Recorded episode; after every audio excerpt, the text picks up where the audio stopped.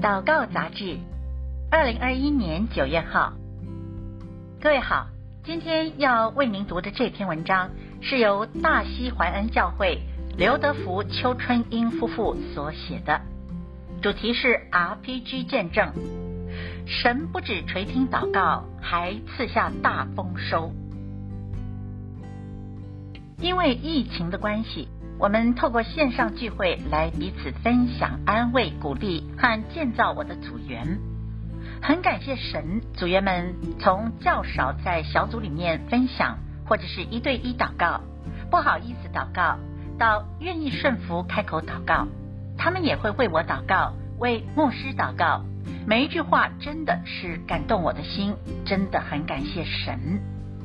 我有一个组员，因为他曾发生过车祸。不能够找太重的工作，因此我们就把这件事带到祷告之中，就是 RPG 祷告。我跟德福一起祷告，他说真的很感谢神，刚好他们的那个单位需要一个保全，神真的听了我们的祷告，因为在疫情当中找工作是很困难的，因为他妈妈跟我说，一定要为我的儿子找工作祷告。因为要养小孩怎么办呢？所以我们就同心合意的祷告，神真的是听了我们的祷告。最后我要感谢神的就是我们喜乐牧区有收割，共有十一位要受洗的弟兄姐妹，他们愿意接受耶稣成为他们个人的救主。哈利路亚！一切荣耀归给神。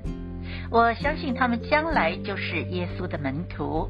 要与我们一起在神国度里面服侍，去领人归主，将一切荣耀都归给神。阿门，哈利路亚。接着是大西怀恩教会田雅文、李子轩母女的见证，主题是耶稣要我跟女儿好好的沟通。有一天早晨，我跟女儿子萱因着一些观念不同，在言语上有一些冲突。我们彼此都带着怒气去上班，但是上班的当中，我一直不断回想着早上的画面。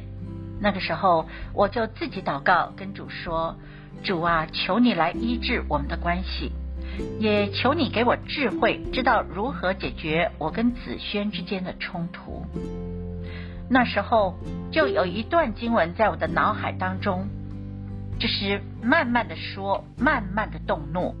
我就拿起手机去查了一下，才知道那个经文就在雅各书一章十九到二十节。我亲爱的弟兄们，这是你们所知道的，但你们个人要快快的听，慢慢的说，慢慢的动怒，因为人的怒气并不成就神的意。当我看完这经文的时候，我就觉得这是耶稣对我说的话，他要我好好的跟女儿沟通。然后我就想说，上班回去再找女儿好好的谈我们彼此的那个怒气、那个冲突点。感谢主，在中午休息的时候，我就收到女儿一长串的道歉文。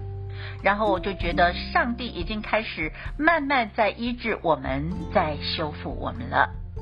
然后在我们的 RPG 小组中，女儿是跟我同一组，每一周祷告的时候都听到女儿在为我代祷。在那当中，我就觉得透过 RPG 祷告，让我们的感情一点一滴的修复，也让我们现在能够成为无话不谈的母女。我们母女也像朋友，所以我觉得。祷告真的可以成就很多的事，感谢主。接着是大西怀恩教会高义中的见证，主题是他使我在众人面前抬起头来。罗马书八章三十七节，神的话说：然而靠着爱我们的主，在一切的事上已经得胜有余了。哈利路亚！我是在市场卖鸡肉的。